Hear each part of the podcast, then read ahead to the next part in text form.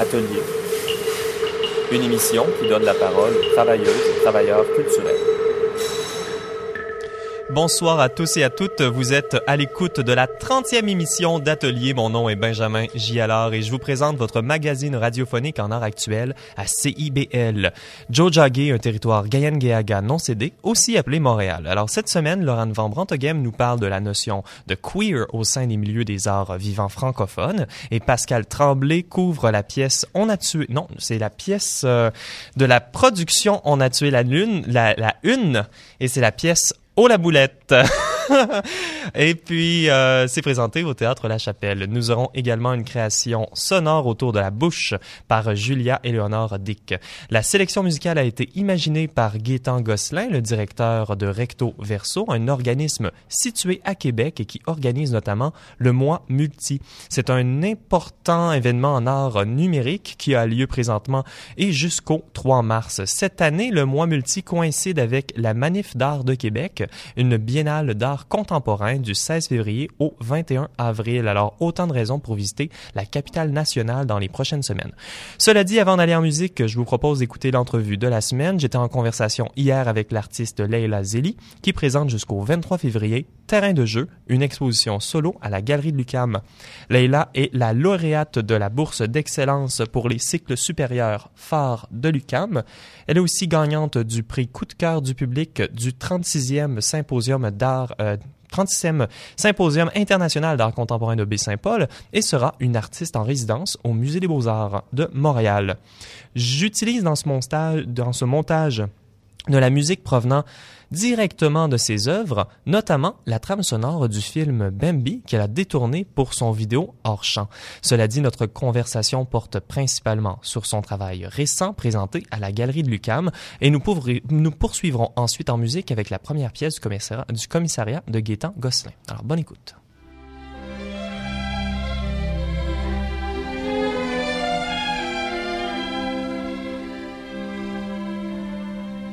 Je m'intéresse aux petits moments de vie des gens euh, qui sont dans les pays en guerre. Par exemple, dans une des vidéos, on voit qu'il y a une femme qui regarde à travers euh, une meurtrière ou un trou ou une fenêtre. Euh, on fait exactement le même geste qu'elle. Nous aussi, dans la salle d'expo, on regarde à travers d'un trou et on ne sait pas ce qui se passe en arrière de ce trou comme c'est le cas de cette personne qui, regarde.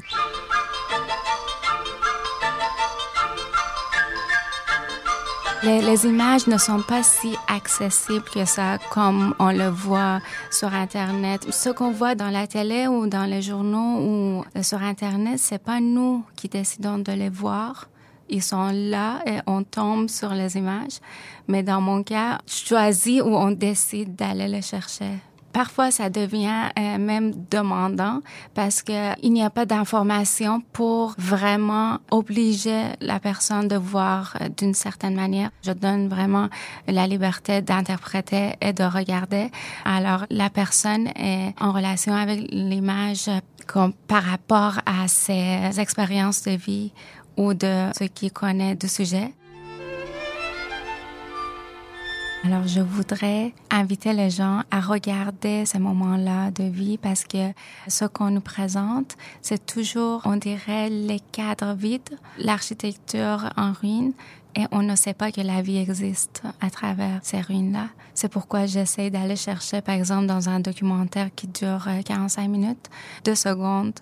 Et vraiment, les vidéos que je fais, c'est pas que j'ai choisi cette deux secondes-là, mais ces deux secondes-là qui existent dans ce documentaire qui nous montre une plante qui a encore en vie ou une personne qui respire encore. Euh, chacun vit la guerre différemment. Chacun se rappelle différemment et chacun réagit différemment. C'est pourquoi je ne dis pas que je suis une artiste qui travaille sur la guerre, mais c'est sur la vie en guerre et c'est toujours en lien avec euh, ma vécu en tant qu'enfant de la guerre. J'ai pas vécu la guerre en ruine. On n'avait pas d'école. Alors, yay, pour un enfant, c'est comme, c'est de la célébration de pas aller à l'école. Ou, je me rappelle euh, qu'on allait à un chalet au nord parce que la guerre se faisait au sud du pays plus. Et c'est là où je voyais toute ma famille réunie. Alors pour moi, la guerre ou euh, la mémoire de la guerre, c'est vraiment le moment où j'avais vu ma famille toute tout en entier. C'est pas arrivé après. euh, alors, euh, oui, je, je, voudrais vraiment défaire ces cas qu'on connaît de la disparition ou de la destruction de la guerre. C'est sûr que c'est ça l'effet de la guerre. Euh, mais si on essaye de regarder aussi la vie qui existe, on fait peut-être quelque chose pour que ça s'arrête. Euh, en tant qu'enfant, je jouais pas. J'étais, un enfant très sérieux, très solitaire aussi. Alors, je ne jouais pas avec les autres enfants, mais je les entendais de loin. À cause qu'on habitait au 18e étage d'un bâtiment euh, à Terran. Et moi, j'adorais m'asseoir sur le bord de la fenêtre. Euh, alors, euh, j'entendais les enfants qui jouaient dans la cour. Dans mes vidéos, c'est presque toujours, on entend les enfants de loin. C'est un souvenir personnel, mais aussi je me dis, si les autres entendent le son des enfants de loin, ça les amène aussi dans leur enfance à eux ou dans leurs souvenirs à eux. C'est vrai que moi, je joue avec les images. Alors, je deviens l'enfant que j'ai jamais été devant ces images-là. C'est pourquoi on a le sentiment de voir quelqu'un qui est très naïf ou spontané dans sa manière de voir les images, mais c'est sûr que ça reste pas dans cette euh, spontanéité-là. J'essaie quand même approfondir mes, mes réflexions par rapport aux images. J'ai étudié la photographie en Iran. Et ici, c'est sûr que j'ai continué la photographie, mais petit à petit, je me suis intéressée aux images en mouvement et la vidéo. Mais puisque la durée est tellement On sent vraiment la base photographique que j'ai dans ma démarche qui se joue maintenant en vidéo en mettant vraiment l'accent sur un geste, un moment très court, très précis. J'essaie en tant qu'artiste contemporain de voir comment on est en relation avec les images et c'est ça qu'on voit dans la vie de tous les jours. C'est rare qu'on s'assoive pour regarder comme un documentaire. On a une relation très courte, très vive, très dans le moment avec euh, les images. C'est super important ce, mot et ce concept d'image parce que j'ai vécu mon enfance dans un euh, dans une situation quand même euh, bizarre parce que en Iran, on a un rapport euh, difficile avec les images. À cause que le pays est devenu islamique radical, on essaye de vraiment cadrer comment et quoi les gens doivent euh, regarder, qu'est-ce qu'ils doivent voir ou pas. Alors la censure euh, est très très présente. Pour moi qui étais étudiante en art, tu peux imaginer combien c'était, pas que c'était difficile, mais j'avais un rapport autre avec les images parce que dans nos livres, on essayait de censurer les images avec une feutre noire. Et nous, on arrivait à l'école avec de l'acétone. On essayait de effacer les images et de faire apparaître euh, ce qui est caché. Euh, c'est sûr que ça abîmait le livre et l'image. Mais en quelque sorte, ça ouvrait notre imagination. C'est pourquoi d'ailleurs c'est devenu une méthode de travail pour moi. Si je travaille euh, sur mon ordinateur, c'est sûr que il y a déjà comme euh, le mémoire de l'ordinateur qui a gardé certains sujets. Alors YouTube me donne les choix qu'il connaît déjà de mes recherches. Alors, je tombe sur les vidéos qui sont plus ou moins euh, proches du sujet qui m'intéresse. Je regarde vraiment beaucoup les posts sur Facebook. Je regarde comment les gens réagissent euh, devant ces images-là, qu'est-ce qu'ils écrivent comme commentaires, le nombre de vues des vidéos. Tout ça, ça, ça m'indique euh, on dirait le, pertinence ou l'impertinence euh, du sujet, mais en même temps, je fais vraiment appel à mes souvenirs à moi ou à mes connaissances euh, sur le sujet. Au premier lieu, comment je fais le choix de mes sujets, c'est qu'ils me touchent vraiment profondément, soit par l'histoire qu'ils racontent ou soit par euh, l'image. En 2014, il y avait l'exposition de Thomas Serchon à la Biennale de Montréal. Il mhm. avait une conférence à l'UQAM. Dans la période de questions, il y avait quelqu'un qui lui a dit si ces images-là des images des corps détruits venaient de quelque part plus proche de l'Occident, on serait plus sensible. D'abord, je me suis dit, oh, est-ce que je, je, comprends bien? Est-ce qu'il a vraiment dit ça?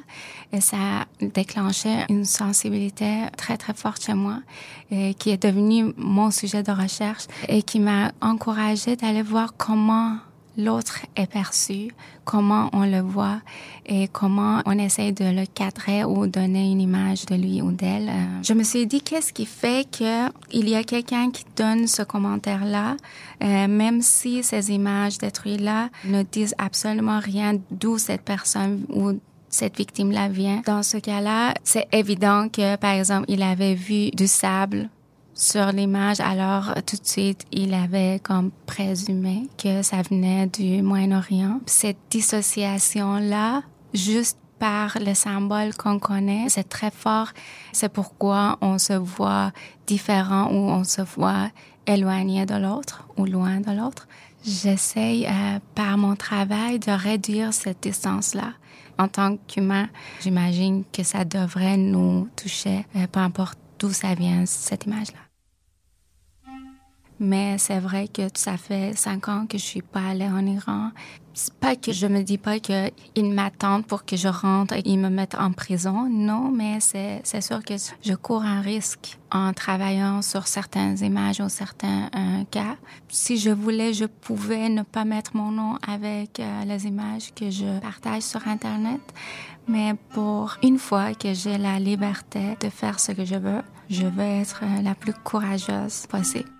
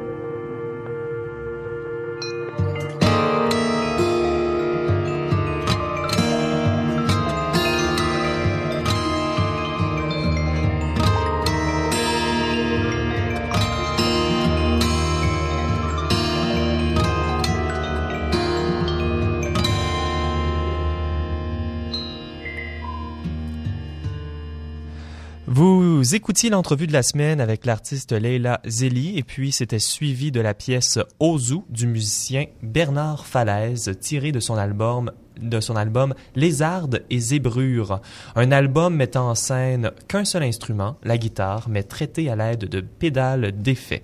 Alors sur les ondes de CIBL, vous écoutez Atelier, votre émission de formation continue en art contemporain. J'ai le plaisir d'accueillir au micro notre chroniqueuse qui suit les actualités de la danse actuelle pour vous, Laurent Van Branteghem. Bonjour. Allô. Alors, euh, le Studio 303 a organisé dans les derniers mois trois tables rondes sur la notion de queerness ou euh, du concept queer. Et aujourd'hui, tu nous parleras entre autres des différences de réception de son concept dans les milieux francophones, dans les milieux anglophones à Montréal. Oui, ben exactement. J'ai donc euh, assisté à deux, c'était des tables longues en fait, le, le terme qu'ils ont utilisé, oh. euh, autour des perspectives francophones des notions queer en art vivant. La prémisse derrière ce, besoin de rassemblement, c'était la constatation que le milieu artistique queer montréalais était davantage investi par les anglophones que par les francophones. Par exemple, j'en ai déjà parlé lors d'une précédente chronique, euh, le Studio 303 a présenté un projet cet été qui s'appelle le Queer Camp, auquel euh, ont assisté davantage ben, d'anglophones que de francophones en, en général. Qu'est-ce qui fait que les personnes québécoises francophones semblent moins présentes ou du moins moins visibles sur la scène artistique queer montréalaise? Mais aussi, comment est-ce qu'on traduit ces notions théoriques qui viennent beaucoup donc des États-Unis? Et est-ce que c'est ce qu'on désire, de traduire, de calquer, de reproduire une pensée politique, philosophique, artistique, qui s'est principalement développée à travers l'activisme et les intellectuels anglophones? Est-ce qu'il y a des spécificités chez les franco-québécois et québécoises qui teinteraient ou qui pourraient s'exprimer dans une pratique artistique queer? C'est beaucoup de questions et peu de réponses que je vous propose euh, ce soir. Alors bien sûr, vous êtes les bienvenus si vous voulez participer à nourrir euh, ma réflexion. Je vais mhm. peut-être débuter en situant rapidement la pensée queer dans l'histoire et dans l'actualité. Comme on le sait, le terme queer vient d'une insulte qui voulait dire péjorativement étrange dans le sens de, de pervers, d'anormal. C'est donc une réappropriation du terme par ces individus marginalisés, stigmatisés, d'abord pour leur sexualité ou leur identité de genre. Je pense pouvoir avancer que la pensée queer aujourd'hui est très ancrée dans les mouvements féministes radicaux, transgenres, homosexuels et postcoloniaux, et donc à la croisée de ces marginalisations identitaires qui se ressentent beaucoup à travers le corps. Remettre en question, déconstruire les normes sur le corps, rejeter les catégorisations naturalisantes, ça peut beaucoup passer par l'expression la création en art vivant. C'est d'ailleurs euh, la première chose qui m'a marqué et que j'aimerais mentionner, euh, le caractère très interdisciplinaire de cette réflexion commune lors de ces rencontres perspectives francophones sur la pratique performative queer, étaient présents des artistes du cirque, de la performance, de la danse et du théâtre.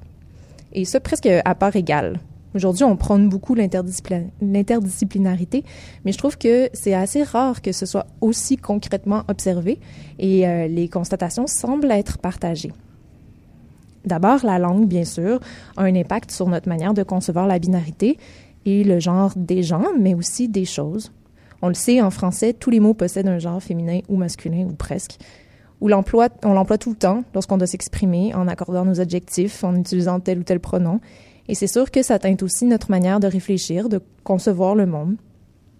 C'est donc difficile pour un individu de se sortir de ces conventions qui peuvent être contraignantes.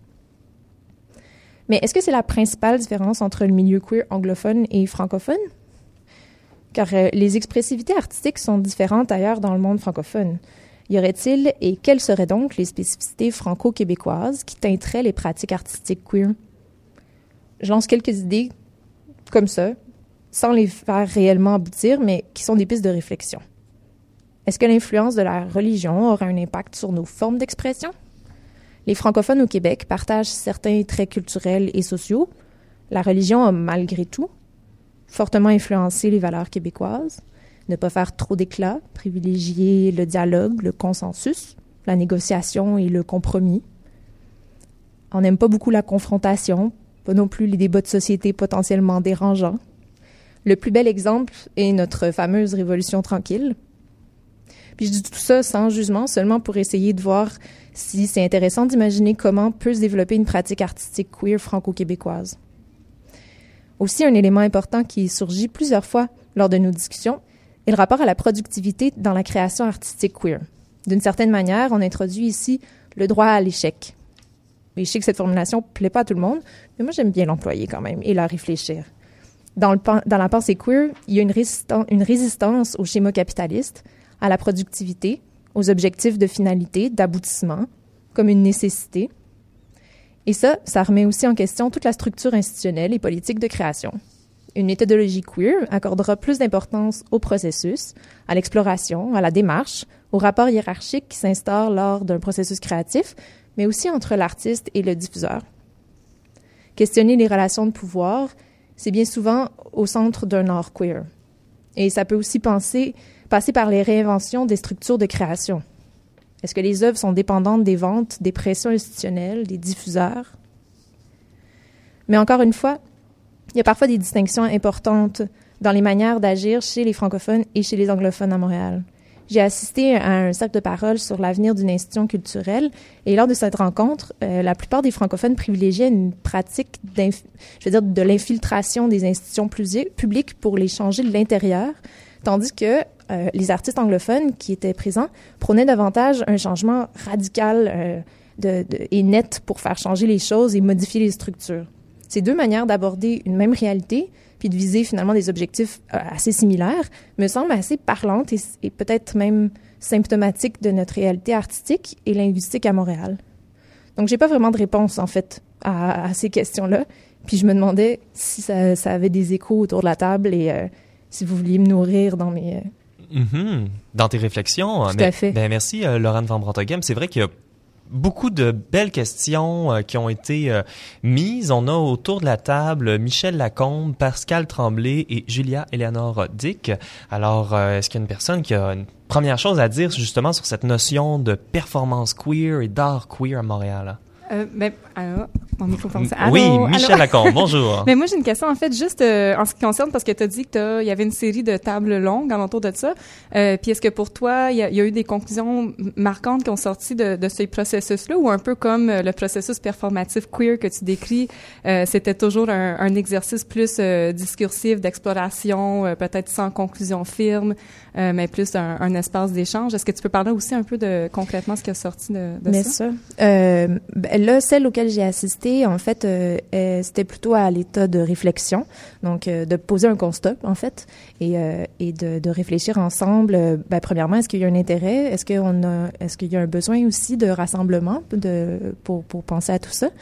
Et à la, vers la fin en fait de chaque session euh, euh, émergeait aussi le, besoin de, de peut-être le mettre concrètement, l'appliquer concrètement, c'est-à-dire peut-être sous forme d'atelier ou de, de, de mise en commun, mais à, euh, avec euh, dans, dans une optique artistique. Mais là, pour l'instant, non, c'était vraiment juste au niveau des idées euh, qu'on a, qu'on a fait ça. Une mm. première étape, peut-être. Oui, voilà, peut-être. Définitivement, un dialogue qu'on va poursuivre. Julia Dick? Ah oui. Oui, alors on, on t'écoute. OK. Euh, oui, merci. Euh, oui, mais euh, oui, ça m'intéresse beaucoup bah, euh, parce que oui, je suis euh, artiste anglophone euh, queer à Montréal, mais euh, j'étais pas euh, j'ai pas la connaissance de la, la, comme, la différence entre le, le scène euh, francophone et la scène francophone, anglophone. oui, et mm-hmm. anglophone, mais oui, c'est c'est une bout intéressant parce que oui, je trouve que le, ouais, le, la façon de penser queer, c'est vraiment anti-institutionnel, c'est vraiment à propos de communauté. Alors, oui, c'est quand c'est une communauté quand c'est une communauté anglophone, peut-être oui, c'est difficile de protéger peut-être euh, toutes ces pensées euh, dans une, une façon euh, expérimentale ou pas très traditionnelle. Je pense que peut-être peut-être c'est ça. Mm-hmm. C'est sûr que la langue est un, bon vecteur pour la création de communautés, mais il y a quand même certaines polarités polarité, euh, cross-pollination, euh, pour euh, utiliser un terme anglais. Donc, entre les communautés francophones et anglophones, effectivement, des, certaines voies de communication. on, on on a nommé quelques collectifs queer euh, francophones euh, autour de la table. Peut-être qu'on pourrait les mettre dans la conversation. Oui, ben, je pense que c'est ça. Michel et moi, on avait, on a eu la, la, la, même réflexion quand on pensait tout de suite à, à, un collectif qui est francophone puis qui est qui se revendiquent euh, queer. On a pensé à Projet Ibris, d'ailleurs, qui a fait l'objet d'une de mes chroniques un peu plus dans la dernière saison. Mm-hmm. mais j'avoue que je, me creusais la tête à me dire, OK, quel autre artiste qui me vient en tête, francophone, qui se revendique? Queer, ben moi je pense à Kamisa Makoita, qu'on salue d'ailleurs, s'il est à l'écoute, on l'invite à l'émission. Mm-hmm. Pourquoi pas? Mais c'est certain aussi, je pense qu'il y a une... Euh, quand on parle de travail queer, il y a un peu comme vous avez, euh, Julia, euh, évoqué, la communauté d'artistes alentour de ça qui s'identifient d'un point de vue personnel avec l'identité queer et, les politiques et les valeurs queer.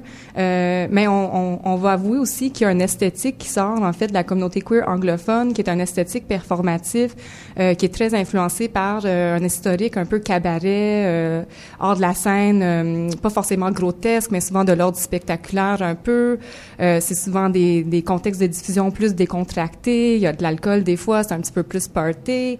fait que c'est certain aussi que peut-être une des raisons qu'on on, on rend moins visible euh, le, le, côté francophone euh, de cette communauté-là, c'est que le côté anglophone bénéficie peut-être d'un esthétique qui est attaché, euh, qui rend plus facilement peut-être visible un, mm-hmm. une masse ou une, une, de, de, création, là, que peut-être finit par, je dirais même, euh, si un artiste francophone euh, commence à créer alentour de ces esthétiques-là, va se faire lire un peu dans, dans euh, cette lignée euh, anglophone. Ça fait intégrer oui, c'est la ça. communauté plutôt anglophone. Ouais, fait que peut-être c'est intéressant aussi de parler, penser à ça, pas juste de, de l'ordre identitaire, mais aussi en, en vue d'esthétique, puis quelle sorte d'autres esthétiques oui. anti-institutionnelles pourraient peut-être émerger d'une pratique vivante ou artistique au-delà de, de l'influence du cabaret peut-être ou des autres formes qu'on voit déjà présentes dans les communautés plus anglophones queer ou ce qu'on appelle anglophone queer. Mm-hmm. ben, je,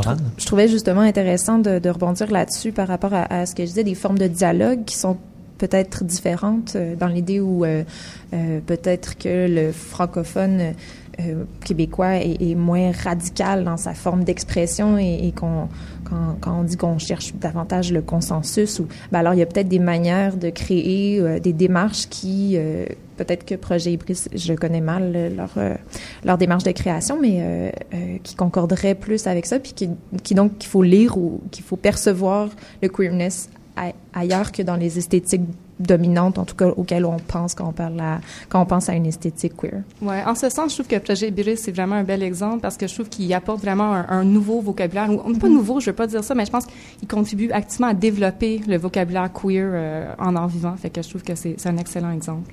Eh ben, c'est définitivement un sujet qu'on va réaborder à l'émission. Laurent Van Brantoguet, mais tout le monde autour de la table, merci beaucoup. merci beaucoup. Et à venir à l'émission, la chronique de Pascal Tremblay et le segment création avec Julia Eleanor Dick.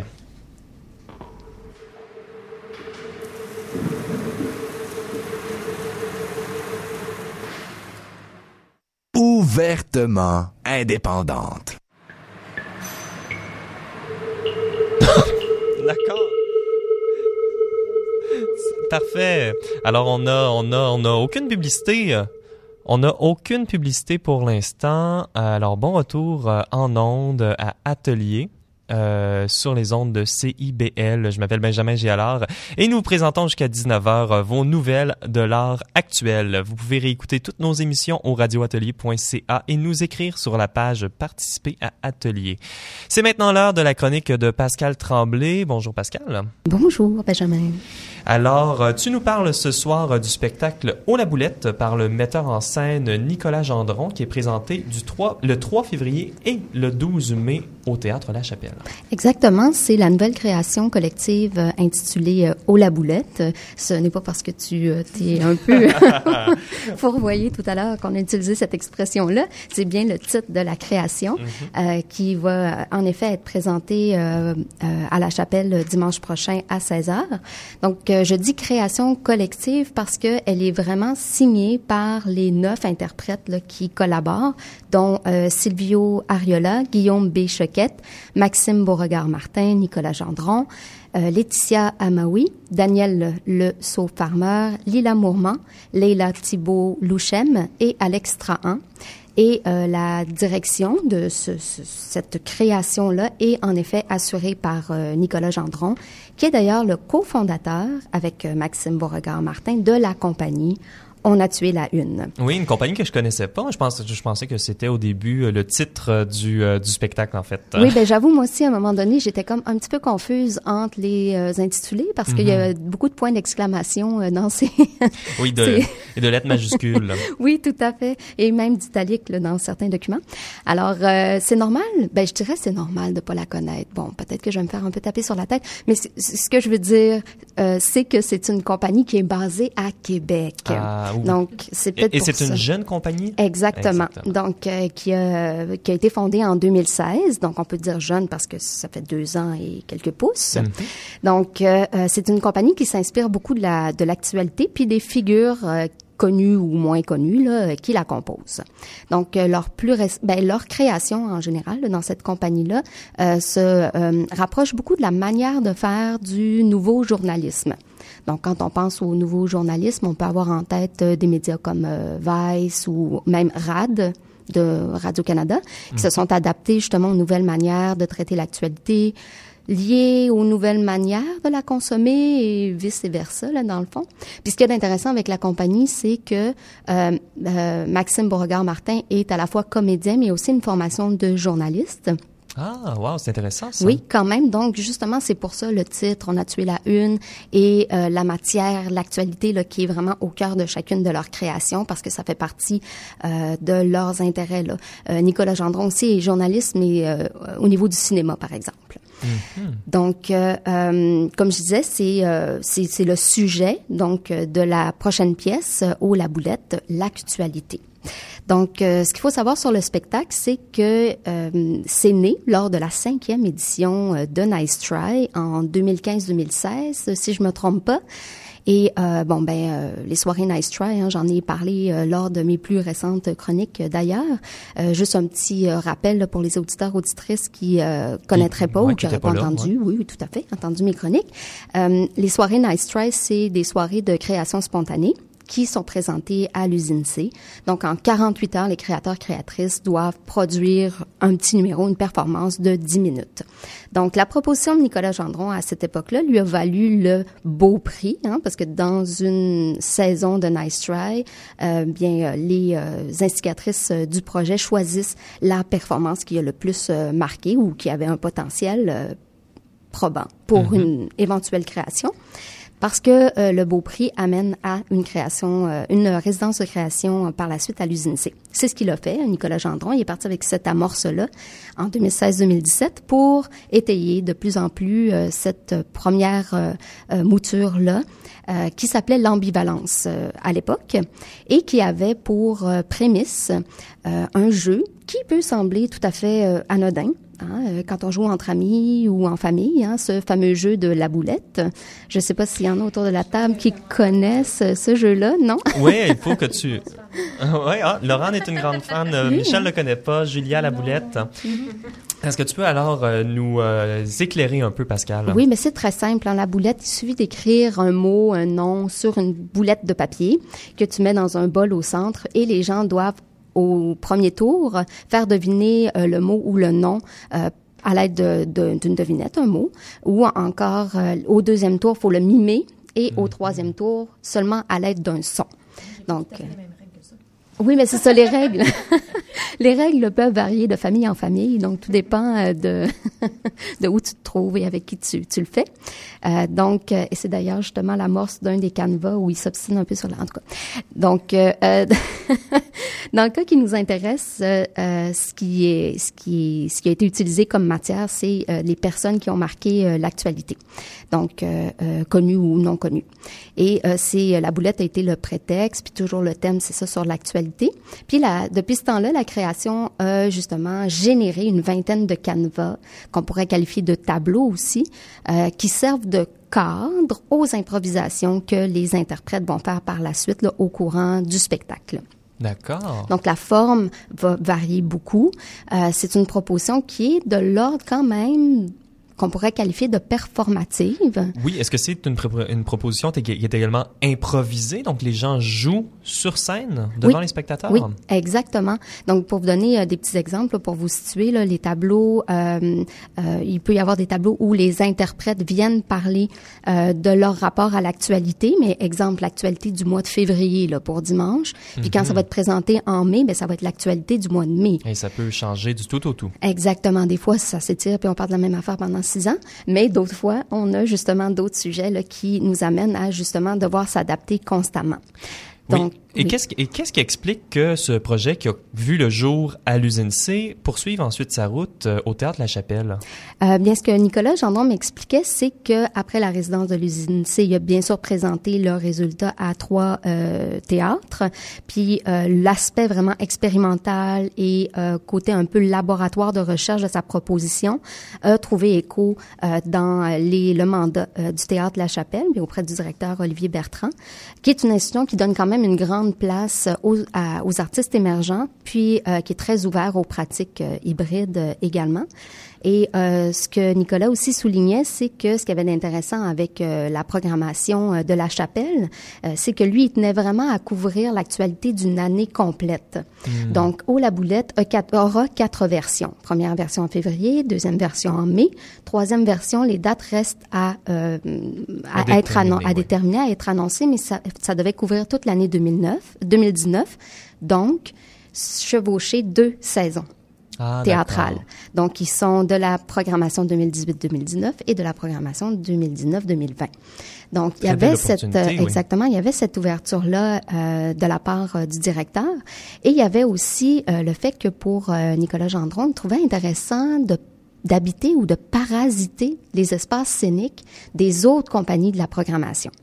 Donc, oh. exemple, pour dimanche prochain, si vous êtes allé voir euh, la proposition Un temps pour tout, le spectacle du danseur euh, Soban Rochon Prom Temp, euh, exemple ce jeudi ou vendredi à la chapelle, et si vous allez voir Au la Boulette dimanche, eh bien, vous allez voir l'espace scénique de cette compagnie de danse réinvesti ou réactivé d'une manière différente par euh, la compagnie euh, On a tué la une. Donc ça, je trouvais ça vraiment intéressant comme manière de faire, en plus de justement avoir euh, quatre éditions différentes qui vont varier au gré oui, du, ça va être temps quatre décors différents, quatre scripts différents. C'est vraiment une proposition très intéressante. Hein. Oui, exactement. Donc, ils, vont investir justement les, euh, les, espaces scéniques, soit pendant les périodes de, relâche des compagnies, ou même se retrouver dans le vide de la boîte noire d'un entre-deux euh, spectacles. Et tout ça aussi va contribuer à déstabiliser. C'est comme une forme de contrainte aussi que Nicolas Gendron voulait euh, ajouter à la création. Euh, et il y a aussi euh, l'aspect euh, participation du public qui va contribuer à la, au côté euh, improvisé et performatif. Alors, est-ce que tu as des détails sur ce que les spectateurs vont être appelés à avoir comme participation? Oui, ce que j'ai eu la permission de révéler, c'est que à l'entrée de salle, les spectateurs seront et spectatrices seront invités à donner le nom d'une personnalité de l'actualité. Donc, c'est ce qui va faire partie du jeu de la boulette pour une dizaine de canevas là, qui se basent quand même là-dessus. Et euh, il y aura aussi euh, la participation citoyenne. Donc, à chaque édition, il y aura deux invités surprise. Ça, je peux pas le révéler. De toute façon, je sais même pas. Donc, euh, micro ouvert euh, pour euh, deux citoyens qui n'ont pas de tribune habituellement. Donc, pour Nicolas Gendron, c'était vraiment important de ne pas inviter des gens qui sont déjà invités en tant que spécialistes à la radio, ou à la télé. Donc, des intervenants qui ont justement, qui vont utiliser cette tribune-là pour donner leur point de vue sur l'actualité. Mais fantastique. Alors, on rappelle euh, rapidement euh, de quoi il a été question dans la chronique. Oui, bien, euh, justement, de se rappeler que c'est une proposition qui est en construction dans un sens et que le public va participer à ça. Euh, les, euh, les artistes n'ont pas répété euh, dans l'espace non plus. Donc, il y a tout cet aspect-là là, du, de l'événementiel, du happening aussi qui est à prendre en mhm. considération. Alors, deux, deux dates déjà déterminées, le 3 février et le 12 mai au Théâtre La Chapelle. On va mettre toutes les informations sur notre site Internet radioatelier.ca. Tout à fait. Pascal Tremblay, merci beaucoup. Ben, ça m'a fait plaisir. On va continuer en musique avec une pièce de la violoncelliste, compositrice et improvisatrice, justement, euh, Émilie Girard-Charret, ayant pour titre Avec Marthe à Tallinn. C'est tiré de l'album Avec, qui compile des performances collaboratrices improvisées réalisées lors de la tournée d'Émilie en Europe.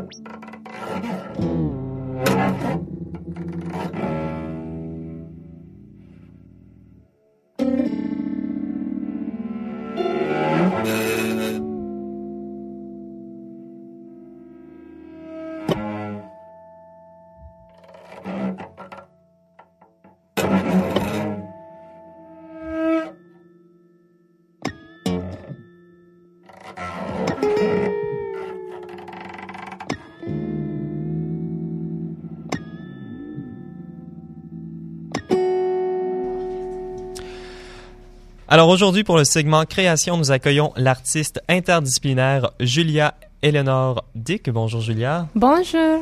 Et Michel Lacombe est également avec nous pour introduire le segment. Bonjour Michel. Allô Benjamin, ça va bien? Oui, ça va très bien.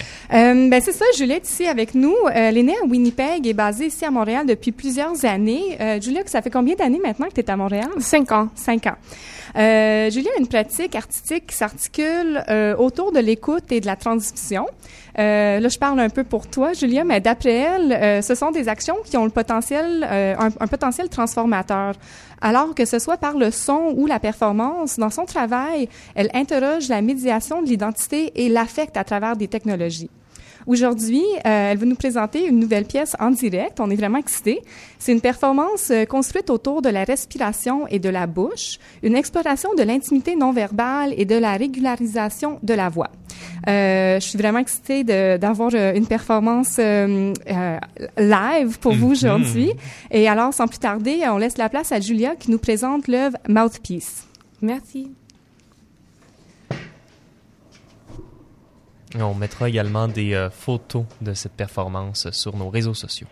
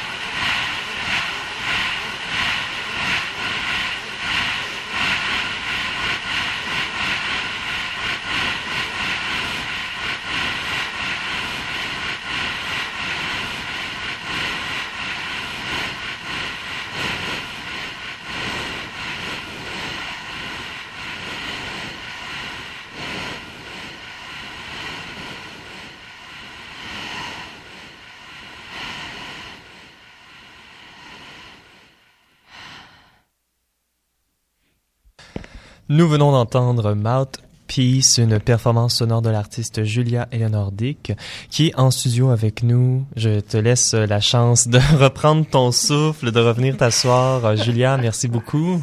Merci. Alors, euh, wow, c'était euh, vraiment une expérience euh, fantastique. euh, Très, très, une performance tout à fait dans le son. euh, si on n'avait pas nos casques d'écoute, euh, on était sur un autre univers, hein, tout à fait. Oui. Et puis, euh, parlant de casque d'écoute, parlant euh, de cette expérience-là, la technologie, en fait, est centrale dans ta pratique artistique. Et euh, pourtant, il reste toujours cette présence du corps, plus spécifiquement de ton corps. Est-ce que tu peux nous parler un peu du rôle de ton corps dans tes œuvres, dans euh, la performance que nous venons d'entendre, par exemple? Oui, bien sûr. Euh, en fait, euh, je vois le, mon corps un peu, peu comme une, une technologie. En fait, le, le voix, c'est euh, ma première technologie et ben J'utilise aussi ouais, des, des effets, des, euh, des électroniques et j'essaie de créer une relation euh, entre euh, moi, mon corps euh, et les choses vraiment physiques et, euh, et les, les technologies et trouver, expérimenter avec les, les limites de, de chacun. Mhm, oui, un peu dans l'optique euh, de cette pensée du cyborg, en fait, euh, où le corps est justement médié, déjà prise dans des technologies. Oui, c'est exactement ça. Ouais, c'est euh, oui pour moi c'est comme euh, les technologies c'est rien euh, sans sans une personne qui peut animer. euh. c'est vrai que les technologies c'est euh, ça peut rendre le, le, le humain euh, invisible et j'aime j'aime ça un peu parce d'être euh, invisible euh, juste euh, et juste amplifier euh, des des certaines choses euh, vraiment humaines vraiment subtiles euh, comme les respirations par exemple Mhm. C'est intéressant quand même parce qu'à l'intérieur d'une utilisation euh, d'un geste comme respirer, qui est un geste quand même très simple, puis, puis au quotidien, on le fait toujours tout le monde tout le temps. Ouais. Euh, mais c'est pas juste la technologie qui l'amplifie ici aujourd'hui. La performance même euh, euh, t'exige de, de, de travailler le, le, le corps et en particulier la, la respiration euh, de manière assez rigoureuse. Euh, Est-ce que tu peux nous parler un peu de, de, de ce, ce élément plus physique que, que tu apportes à ton travail Oui, euh, oui, c'est vraiment, oui, à propos de, de respiration et d'être capable de, euh, reposer, en fait. Ce sont des, oui, des exercices pour, de, respiration pour, euh, pour détente, pour pour reposer, pour, euh, Pour euh, changer notre rythme cardiaque, en fait. oui, exact. Oui, notre rythme cardiaque, mais aussi euh, peut-être euh, physique et mental.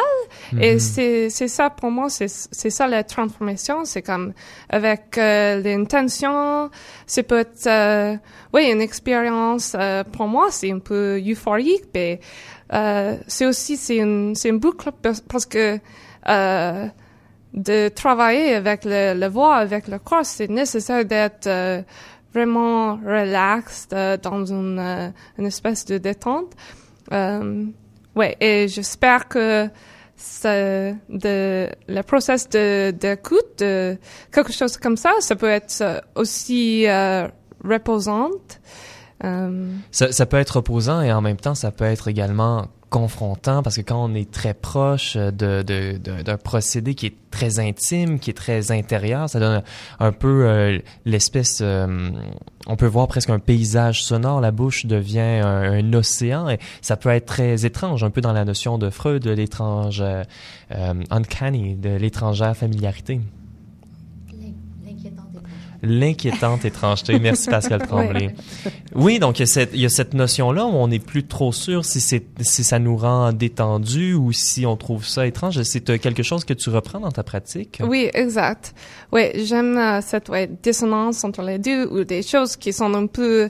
Oui, beaucoup de gens trouvent ça un peu euh, dégueulasse. Les, les, ouais, les sons de bouche très intimes. Et Mhm. moi, j'aime ça. Et je trouve ça... Oui, c'est une, c'est un processus queer, en fait. Comme travailler avec euh, les intimités et euh, de, oui, d'être, euh, oui, étrange comme ça. C'est comme, euh, oui, peut-être de, de, rendre visible aussi peut-être euh, soit des sons ou des, des procédures qu'on qu'on n'aurait pas la chance de voir. Fait que c'est au niveau corporel ou sonore, il y a quelque chose euh, de familier parce que c'est des sons qui sortent du corps naturellement, mais qu'on est habitué de cacher peut-être ou de mettre de côté ou de ne pas mettre en valeur.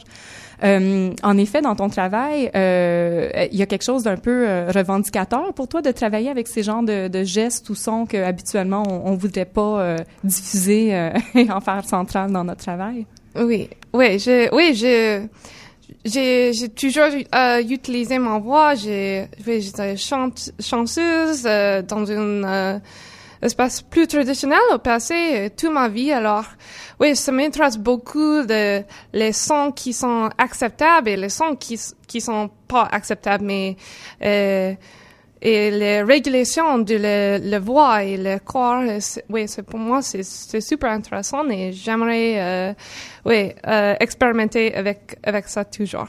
Ouais, c'est une belle piste de réflexion. En fait, on pense, ou en fait, moi, je pense souvent à cette euh, régularisation du corps, plus dans des traditions de danse, mais j'avoue que, que tu viens de, de, de, de dévoiler, peut-être pas pour ceux qui le connaissaient, mais pour moi, d'apporter de nouvelles réflexions de ça face euh, à la chanson ou, ou, la parole même. On, on, pense à quand on fait des... Euh, des exercices de, de parole publique et on, on a des, des, euh, des ça, des petits exercices à faire qui détournent un peu le langage. Oui.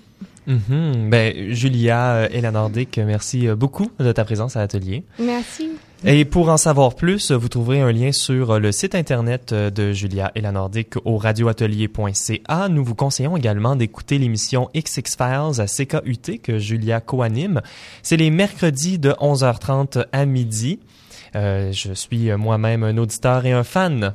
Merci de ton travail de radio communautaire aussi. Merci, c'était un plaisir. Et c'est ce qui mettra fin à notre 30e émission d'Atelier, chers auditeurs et auditrices. Merci d'avoir été des nôtres. Si vous voulez en apprendre davantage sur les sujets que nous avons traités aujourd'hui, je vous invite à visiter notre site internet au radioatelier.ca. Nous sommes également sur presque toutes les plateformes de balado-diffusion ainsi que sur Facebook et Instagram. J'aimerais remercier Geishan Armandaris à la mise en onde toute mon équipe qui a rendu l'émission possible aujourd'hui et spécialement de l'aide de mes précieux et précieux coordonnateurs. Coordinateurs cette semaine, Pascal Tremblay, Michel Lacombe et Sylvain Aubé. Le commissariat musical de l'émission a été proposé cette semaine par Gaétan Gosselin, le directeur de Recto Verso, qui organise le festival Le Mois Multi. Je vous rappelle qu'il se déroulera jusqu'au 3 mars à Québec.